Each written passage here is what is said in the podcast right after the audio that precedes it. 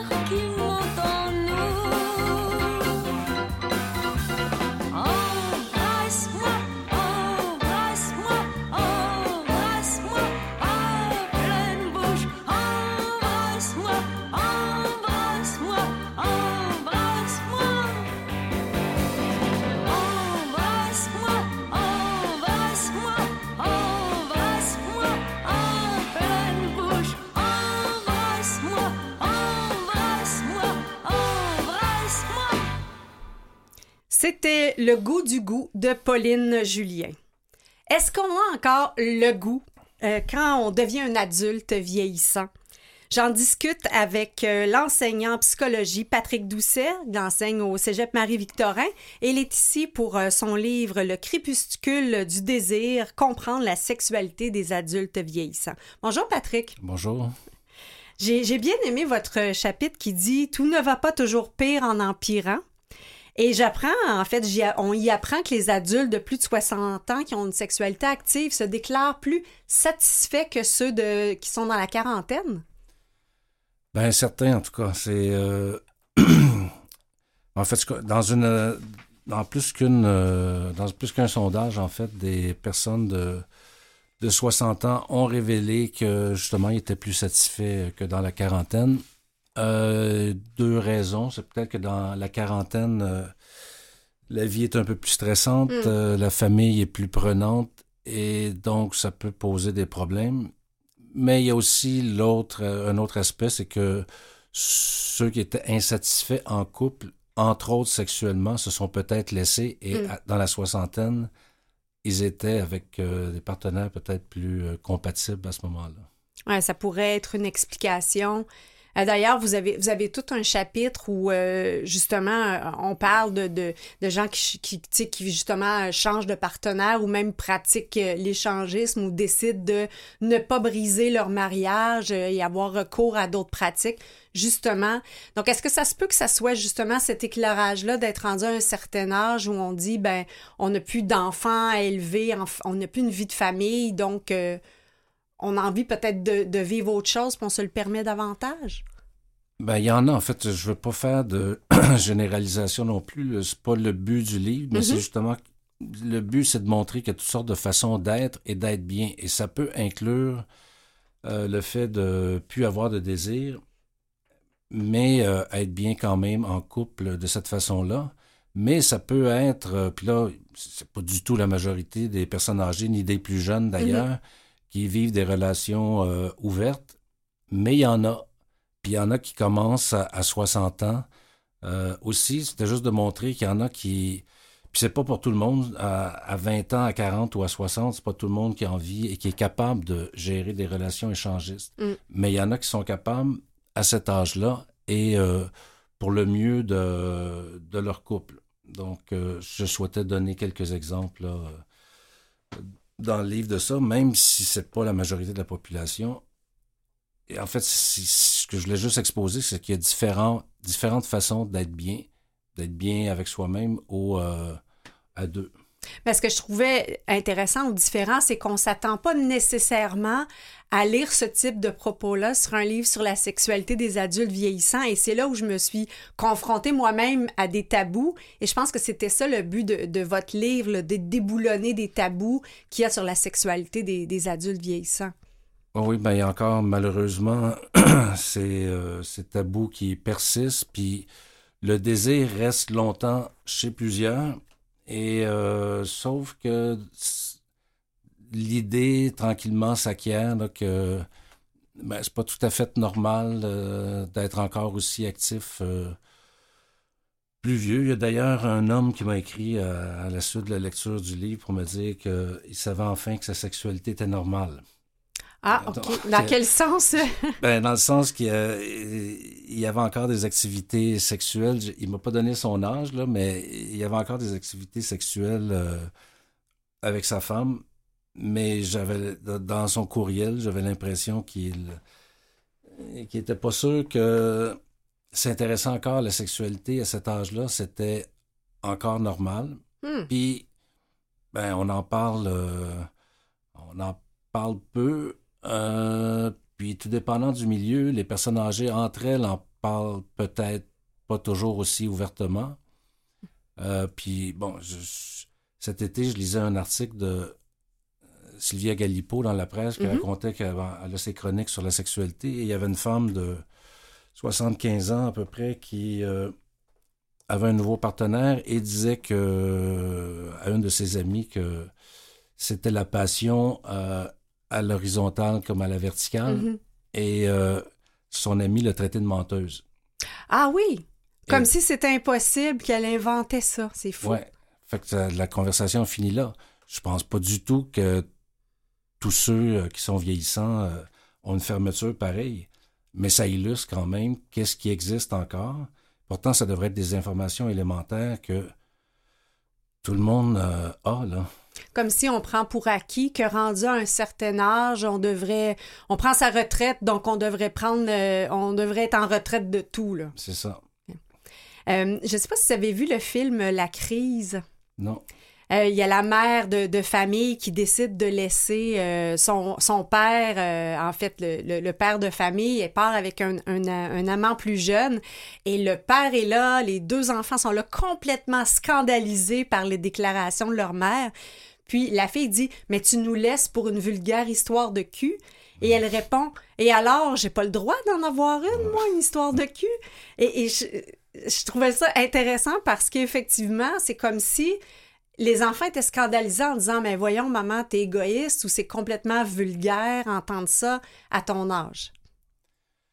Oui, ben c'est ça. Il semble que des enfants aussi plus jeunes euh, acceptent mal euh, la sexualité. Encore là, je n'ai pas de pourcentage, mais c'est quelque chose qui est observé souvent, euh, que les enfants plus jeunes acceptent mal la sexualité de leurs parents plus vieux, surtout dans un contexte où les parents se sont laissés, ou un est décédé, puis là, il y a un nouveau, une nouvelle partenaire.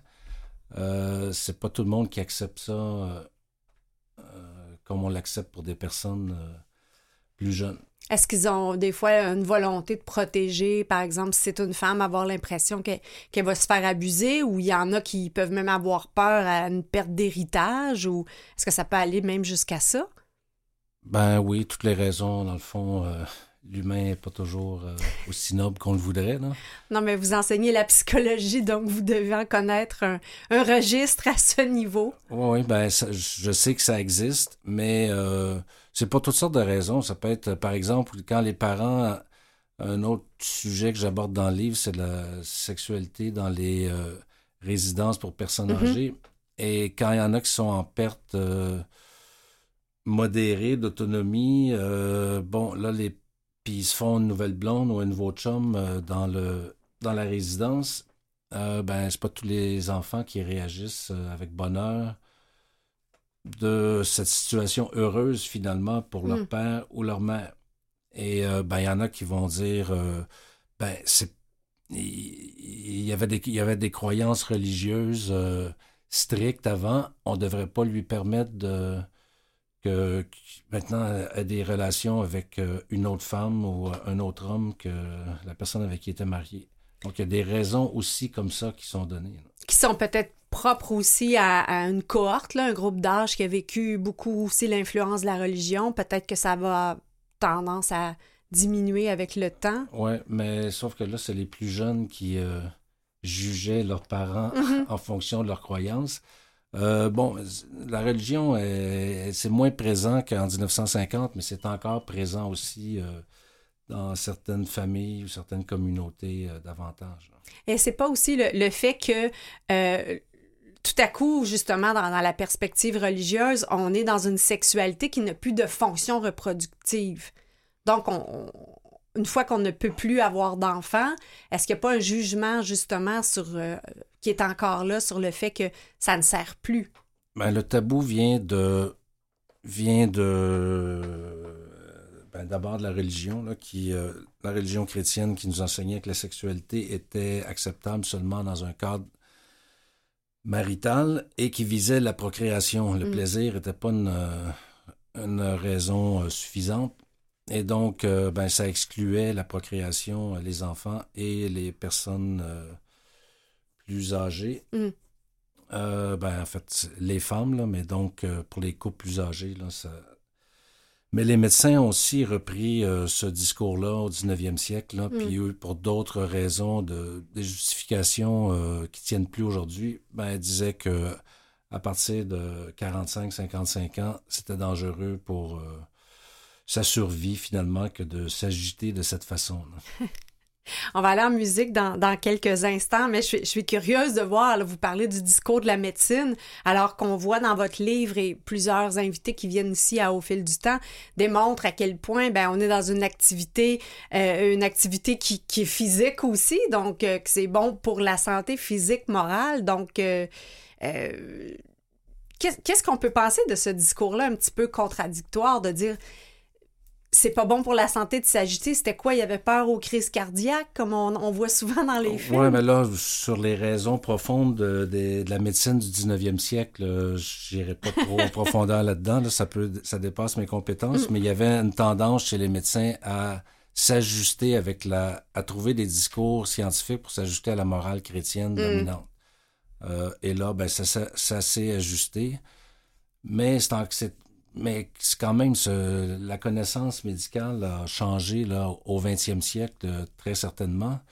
C'est surprenant que les tabous restent encore. L'emprise de la religion est moins importante, mais le, la sexualité des aînés euh, reste euh, en quelque sorte disgracieuse physiquement et moralement, on dirait. Et ben, le livre vise, c'est pas le premier livre qui a été écrit, mais je perpétue. euh, Oui, ben je pense que c'était votre objectif et c'est, à mon avis, un résultat atteint. Vous déboulonnez justement tout paquet de, de mythes. Euh, on va continuer à en parler après la pause. Euh, je vous propose d'écouter un, classique chanté par Tom Jones, mais cette fois-ci par Visho Waka 666, Sex Bomb.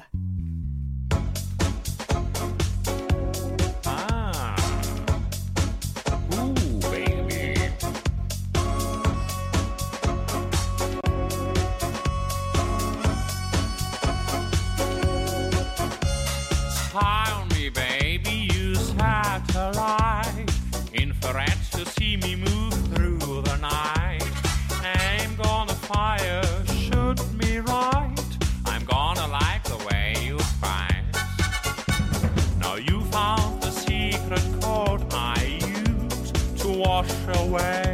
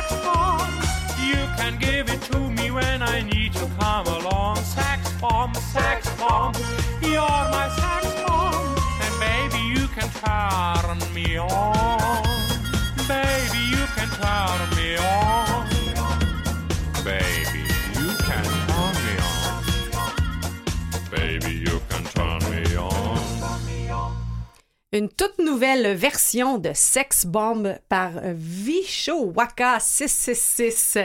Je suis avec euh, l'auteur Patrick Doucet, enseignant de psychologie au Cégep Marie-Victorin, pour son livre Le crépuscule du désir, comprendre la sexualité des adultes vieillissants aux éditions euh, Tricaré.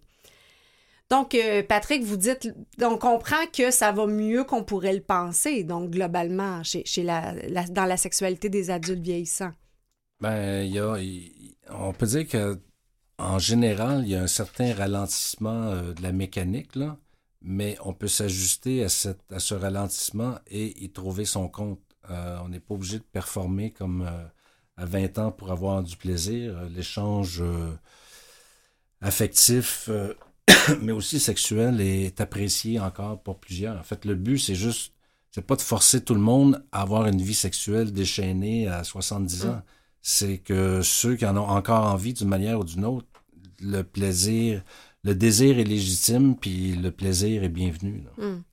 Donc, euh, il n'y a pas un peu, justement, on parle de performance, je sais pas du côté des hommes, mais ça qui est comme un tabou de dire, je j'ai pas la même performance qu'avant, donc d'être déçu, d'avoir peur d'être jugé, d'avoir peur, effectivement, de que ça fonctionne pas. Est-ce que c'est pas, finalement, plus au niveau psychologique qu'il faut, faut travailler ça? Non, mais il peut y avoir des, toutes sortes de maladies euh, énumérées, si on veut, dans le livre, là, qui amènent des difficultés érectiles ou des difficultés de lubrification ou des douleurs euh, diverses. Euh, mais on peut s'ajuster. Ben, D'une part, il y, a des, il y a des traitements aussi euh, médicamenteux, entre autres pour euh, les dysfonctions érectiles, qui sont assez efficaces pour euh, plusieurs. Il y en a une autre variété aussi. Ben, Ouais. Mais puis, il n'y a pas aussi, bon, il y a le- côté physique, mais le côté psychologique. Je lisais, entre autres, dans, dans votre livre, un, monsieur qui disait qu'il ne, se voyait plus dans une sexualité parce qu'il avait mal aux genoux. C'est quoi cette histoire-là?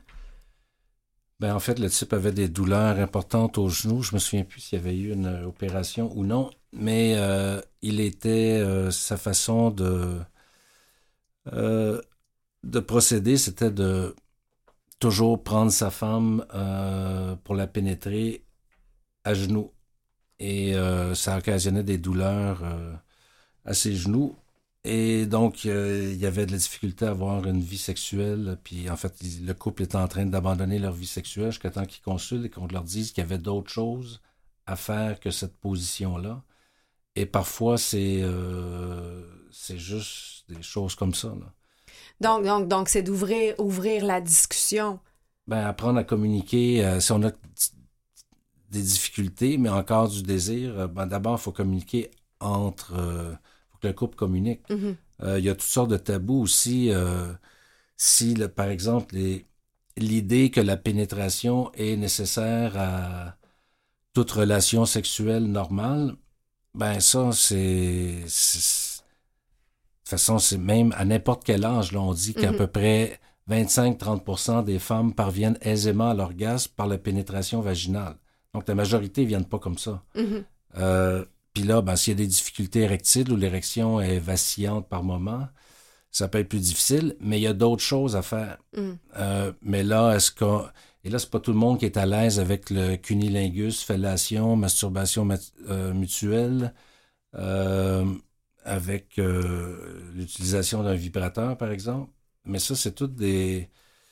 J'en décris dans le livre. Là, je donne. En fait, une des caractéristiques du livre, c'est que je donne beaucoup la parole aux personnes âgées dans toutes sortes de situations. Je pense que c'est le mérite euh, du livre, si on veut. là. Absolument, de, de les faire parler. Puis justement, c'est là que je, je disais d'entrée de jeu euh, qu'il y avait une dame dans un centre d'hébergement de 95 ans qui avait une, dis- une discussion intergénérationnelle avec une jeune préposée qui lui demandait ben, c'est quoi votre secret? Ouais. Puis elle lui a dit, elle lui a montré son, son vibromasseur mauve.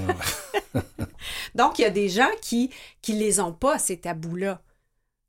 Non, ou des gens font ça en plus ou moins en secret, puis euh, ils se foutent des autres, là, mais c'est pas tout le monde. Puis si t'es en couple puis tu veux une sexualité saine à deux, euh, il y en a qui ont toutes sortes de tabous. Je me je cite une femme là-dedans qui euh, dont euh, la sexualité avec le mari euh, marchait plus ou moins, mais son mari a suggé- suggéré des, euh, des euh, rapports orogénitaux. Mm. Puis elle euh, disait que ça doit, il devait avoir une nouvelle maîtresse là, qui a montré euh, des choses comme ça parce qu'elle a toujours, il a toujours suffi d'être nue Mm. pour susciter l'excitation de son homme.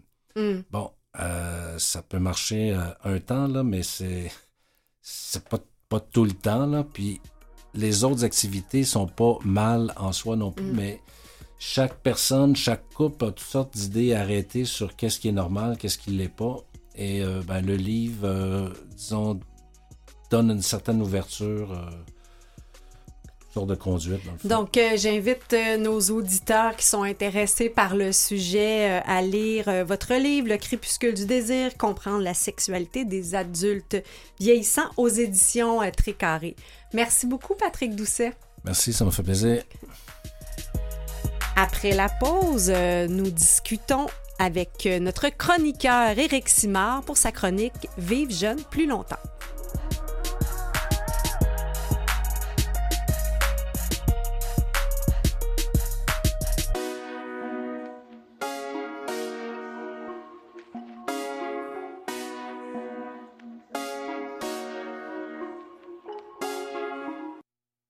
Vous écoutez Au fil du temps avec Chantal Doré. Vous constaterez qu'en cette 103e émission, on aborde des sujets qui touchent la santé, la santé physique, la santé psychologique, et cette deuxième demi-heure sera euh, dans le même esprit. Comme nous sommes euh, le mois d'octobre, mois du ruban rose, euh, nous allons aborder le cancer du sein avec notre chroniqueur Éric Simard, et c'en est une raison pour laquelle Parfois, euh, notre sexualité est peut-être moins au diapason parce que la maladie euh, se présente. Donc, nous aurons le, en fait, euh, la grande humilité de discuter de, cette maladie, mais surtout les facteurs préventifs euh, au niveau du cancer euh, du sein et des contenus santé. Il y en a tout plein euh, dans les autres émissions d'Au fil du temps. Vous pouvez les retrouver sur Internet sur canalem.vuezevoix.com et également sur nos plateformes de balado diffusion que sont Spotify, Google Podcast et Apple Balado. Avant de recevoir notre chroniqueur pour parler cancer du sein, je vous invite à écouter une très belle chanson de Philippe Braque, L'amour au temps du cancer.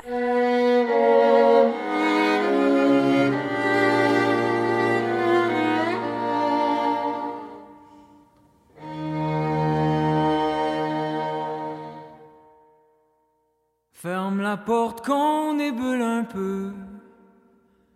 Ferme tes yeux qu'on se retrouve à deux. Paraplégie des mauvais jours. C'est-tu de la peur du mal?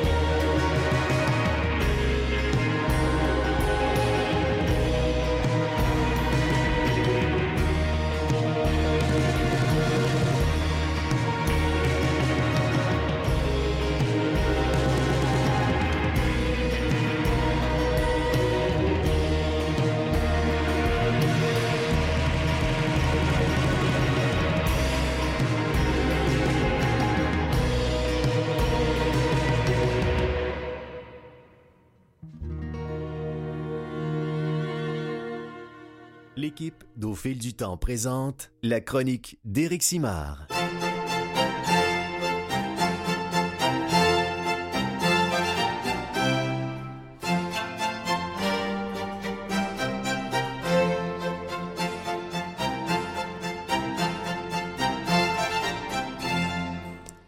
En ce mois d'octobre, mois du ruban rose, nous avons bien sûr euh, voulu parler du cancer euh, du sein. Cancer qui malheureusement euh, touche euh, 75 Canadiennes chaque jour qui reçoivent un diagnostic et sur lequel 14 perdent malheureusement euh, leur bataille. Donc pour parler des facteurs de prévention, nous recevons notre chroniqueur euh, Éric Simard, docteur en biologie, pour sa chronique Vivre jeune plus longtemps. Bonjour Éric. Oui, bonjour. Ah, c'est des gros chiffres en ça? Oui, si on veut le regarder même sur une base annuelle, là, on parle Mm. d'environ 28 000 femmes par année qui Ouais. vont avoir un diagnostic de cancer du sein, euh, environ 5 000 décès. Euh, donc, euh, chez, chez la femme, c'est une femme sur 10, en fait, qui va être affectée par le cancer du sein au cours de sa vie. Effectivement, c'est très important. Sans compter tout- toutes les personnes autour qui sont, qui sont affectées indirectement. Oui, oui, oui, bien sûr, euh, tout à fait. Il y a quand même, ce qui est, qui très, très important de mentionner, en fait, le beau message, je crois qu'on doit passer euh, aujourd'hui, c'est qu'il y a beaucoup de choses qu'on peut faire au niveau de la prévention. C'est qu'il y a deux grandes facettes au niveau de la prévention tout le temps à lesquelles on devrait s'attarder. C'est les facteurs de risque qu'on peut diminuer, ça c'est toujours une facette intéressante. Et de l'autre côté, qu'est-ce qu'on peut faire de plus, même, euh, qui est connu, bien documenté d'un point de vue scientifique pour réduire encore plus les risques? Ben, je vous écoute sur euh, ces facteurs de, de prévention. Oui, bien, si on regarde en fait les facteurs de risque euh, qui sont très bien documentés scientifiquement, il y en a un sur lequel on n'a pas beaucoup de, de on peut pas avoir un, un- un grand impact, c'est le fait d'avoir déjà eu un cancer du sein. Mm. Donc, C'est un facteur de risque d'en avoir tôt, ça, ça va de soi. Euh, mais les autres facteurs, quand même, là, on peut on peut agir en fait. Donc, il y a l'obésité, le travail de nuit. Il y a eu beaucoup, beaucoup d'études reliées au travail de nuit hein, sur Ah oui. l'augmentation. Oui, oui, tout à fait. Et puis c'est énorme l'impact en fait euh, des risques euh, euh, du cancer du sein au niveau du travail de nuit. C'est c'est vraiment très, très important. On parle de- d'une augmentation du risque entre 50 et 75% Wow, donc c'est les rythmes circadiens du sommeil qui, qui sont débalancés, qui n'envoient pas les bons messages ou? Oui, tout à fait. C'est que le cycle circadien, comme tu viens de le mentionner, c'est comme euh, c'est le cycle qui régule euh, beaucoup de choses au niveau de la physiologie euh, humaine. Euh, autant la production des hormones, la température corporelle, que même quand on a faim, euh, en temps- même, même ça va réguler quand est-ce qu'on a faim, Mm. puis comment notre métabolisme va euh, transformer ce que l'on a ingéré. Donc le problème dans le travail de nuit, c'est pas juste la question de travailler le jour, c'est la question que habituellement les femmes ne vont pas manger non plus à la même fréquence qu'elles seraient supposées de manger durant le jour. Donc pour, Mm. pour- pour réduire en tant que tel même les, les impacts du travail de nuit, il faudrait garder exactement les mêmes habitudes que si c'était une journée, euh, mais qu'on réalise durant la nuit. Euh, puis s'attarder à rephaser à toutes les fois, même la prise, avec peut-être la prise de la mélatonine, en fait, là, Mhm. euh, le sommeil pour éviter les impacts du sommeil aussi. Donc, euh, mais si on continue, justement, le prochain point, c'est euh, les problèmes de sommeil. Mm. Et là, les problèmes de sommeil, malheureusement aussi, c'est 60 à 70% des cas de problèmes de sommeil, c'est des femmes. Donc, il y a plus de femmes encore là qui ont des problèmes de sommeil en vieillissant, probablement en grande partie dû aussi à la ménopause. Donc là, il faut adresser donc les, les, les symptômes de la ménopause de façon à réduire les risques de problèmes du sommeil, qui eux autres augmentent les risques du cancer du sein. Donc, c'est c'est- Tout un cycle, hein? oui, oui. Bon, puis les autres facettes, il y en a qui ont été euh, beaucoup documentées, qui sont très connues de la population. Les contraceptifs oraux augmenteraient les risques du cancer du sein. Mm. Euh, les antécédents familiaux, euh, qui sont en lien avec les habitudes de vie euh, et ou la génétique, en fait. Donc, il faut, faut faire attention. Des antécédents familiaux, il y a deux facettes. hein. C'est que souvent, les, les- la famille, euh, les membres de la famille vivent de la même façon, ont le même genre de culture et Mhm. risquent d'avoir les mêmes genres de risques, en fait. fait que, comme le tabagisme en est un, un risque de, pour tout type de cancer, ben, les familles qui fument, souvent, il y a beaucoup de membres de la famille qui fument, donc ils vont avoir le même genre de facteurs de risque. Si on regarde la génétique en tant que telle, c'est que il y a 5 à 10% des cas euh, qui seraient d'incidence génétique. Et c'est bien sûr les mutations BRCA1, BRCA2 là, qui Mm. augmentent les risques d'environ 85% ou plus chez les femmes qui sont porteuses de ces mutations-là. Il faut savoir cependant que ça augmente les risques, ça ne veut pas dire qu'ils vont nécessairement l'avoir. C'est que ça veut juste dire que ces femmes-là devraient faire encore plus d'efforts pour réduire les risques. Et euh, un, deux- un dernier point, c'est l'utilisation de l'hormonothérapie substitutive. Mm. On, on en a beaucoup entendu parler ces derniers temps parce qu'il y a des études de- dans les années 2000 qui avaient montré euh, un lien évident avec les risques de cancer du sein. Sauf qu'il faut savoir que les hormones qui étaient utilisées à l'époque, c'était une ou deux hormones euh, qui étaient des hormones qui n'étaient pas identiques à ce Ouais. que le corps humain produit, L'hormone Euh, de donc- synthèse, ou encore des hormones d'origine animale. Mm. Euh, et, et- et malheureusement, là, on s'est rendu compte que c'était pas une bonne idée euh, de, de procéder ainsi. Et là, dernièrement, il y a eu beaucoup de, de, de, euh, de lumière, en fait, d'apporter à toute l'hormonothérapie avec les, hormones bioidentiques qui réduiraient les risques. C'est sûr qu'on n'a pas un gros historique. Personnellement, j'ai tout le temps des, des- craintes quand on, arrive avec quelque chose de nouveau, puis on dit, ben fantastique, là, on n'a plus de danger. Euh, ben, en tout cas, je- moi, j'aurais tendance quand même à aller tout le temps vers des facettes, des approches naturelles quand on peut éviter la médication, euh, puis garder justement l'usage des hormones pour euh, les cas qui ont tout essayé puis qui sont plus sont pas capables finalement euh, d'avoir une vie convenable puis de réduire les symptômes reliés entre autres à la, à la ménopause.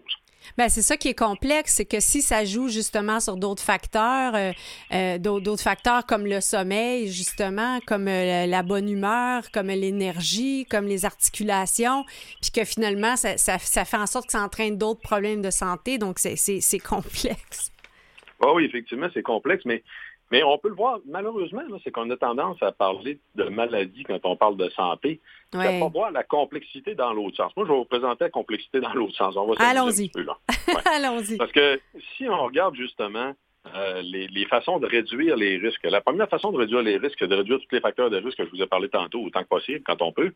L'autre façon, c'est de faire tout ce qu'on peut faire qui, vont, qui va réduire encore plus les risques qui est documenté par la science, dont entre autres des, des- facettes de l'alimentation, de la vie sociale de l'activité physique. Mais les- ce que je vais vous raconter là, autant au niveau de la vie sociale, de l'alimentation que de l'activité physique, mais surtout l'alimentation et l'activité physique, va réduire aussi les symptômes de la ménopause. Hmm. Fait que si on est capable, par des approches naturelles reliées aux habitudes de vie, de réduire les symptômes de ménopause, on va mieux dormir. L'amélioration du sommeil va aussi réduire les risques tout simplement de cancer du sein. Donc, c'est de voir le côté positif, en fait, si on veut, de, de la lunette ou en fait le beau côté de la médaille. Donc oui, on peut regarder toutes les facettes négatives, mais si on regarde le positif, euh, juste la vie sociale. là. Une femme qui a une bonne vie sociale, on parle de 43% moins de risque d'avoir une récidive si elle a déjà eu un, cancer- un cancer du sein, 64% euh, moins de risque de mourir d'un cancer du Hmm. sein et 69% moins de risque de mourir toutes causes confondues. La vie sociale a vraiment un très, très gros impact en santé humaine. J'en parle beaucoup parce que c'est un élément, de- de- une facette de la longévité qui, qui, qui, qui, qui est très peu connue, en fait, hein, puis qui est très peu promue, je dirais. Là. Ah bon, on en Euh, avait donc- parlé euh, à votre précédente chronique là, sur les, les secrets des, des centenaires. Effectivement, on voyait tous qu'ils avaient une vie sociale euh, très active. Oui, oui, c'est crucial. Quand on regarde les autres facettes au niveau de l'alimentation, ben, il y a le- bien sûr le soya qui a été très, très documenté. Malheureusement, on, on a longtemps mal interprété ce qui avait été observé au niveau du soya Mm. parce que là, on avait un, aff- un- un impact, en fait, des isoflavones euh, sur des récepteurs euh, estrogéniques.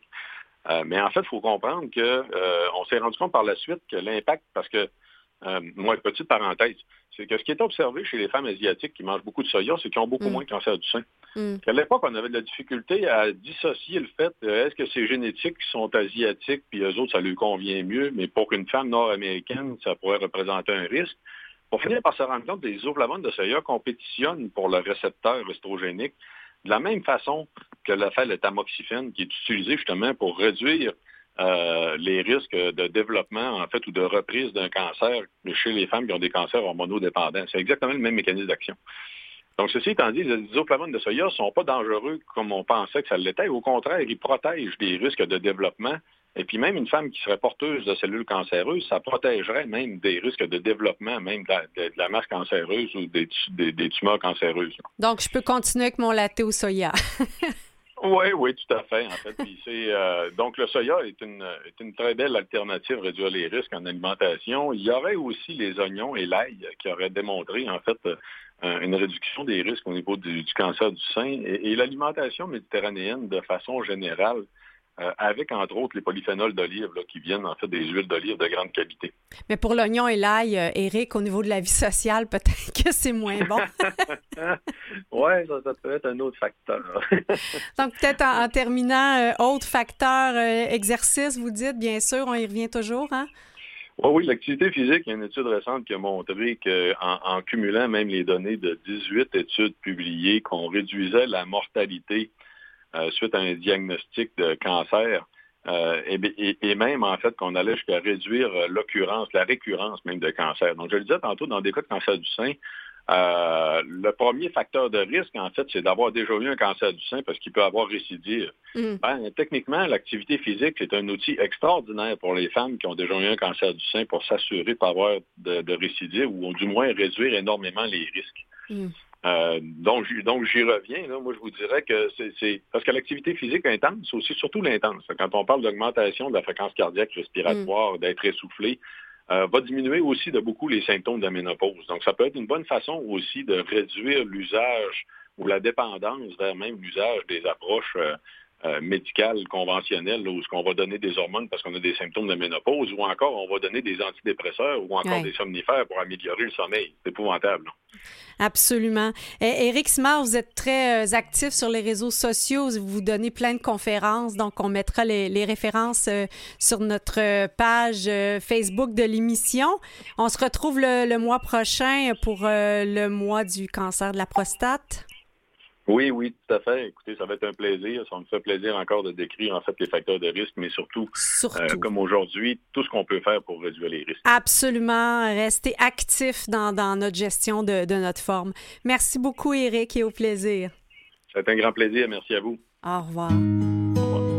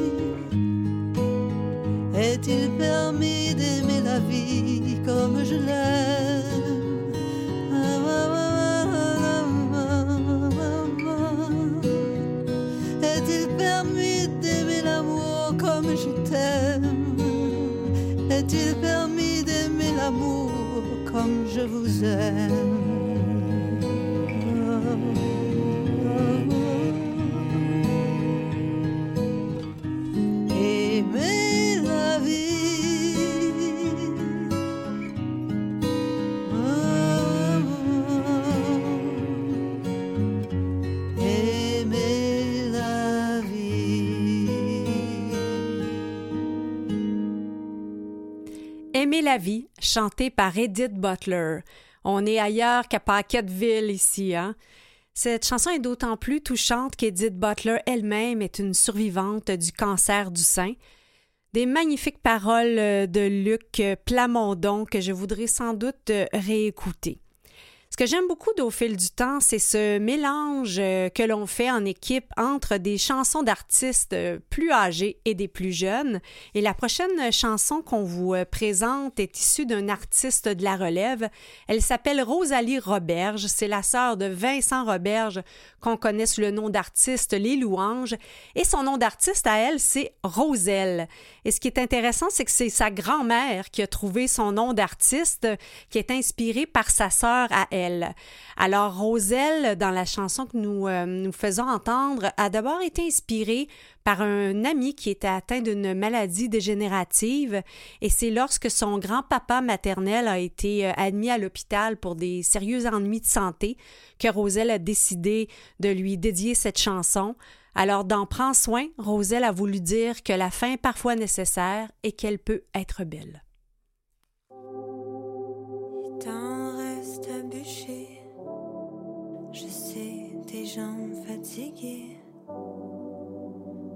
noircies par le temps. Moi j'aimerais bien t'aider, plus souvent par année. Mais en attendant, la prochaine fois,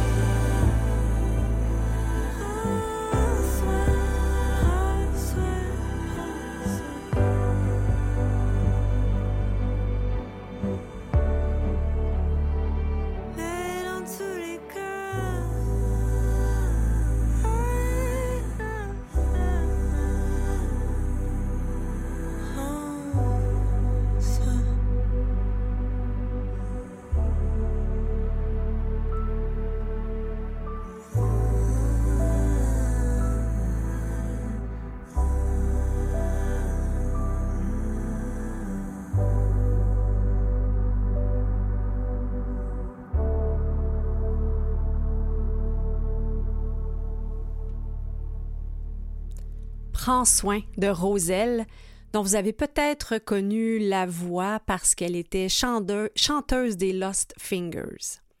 Merci à nos invités, Patrick Doucet, auteur de Le crépuscule du désir, comprendre la sexualité des adultes vieillissants aux éditions Tricaré, et à Éric Simard, docteur en biologie, chroniqueur de Vivre jeune plus longtemps.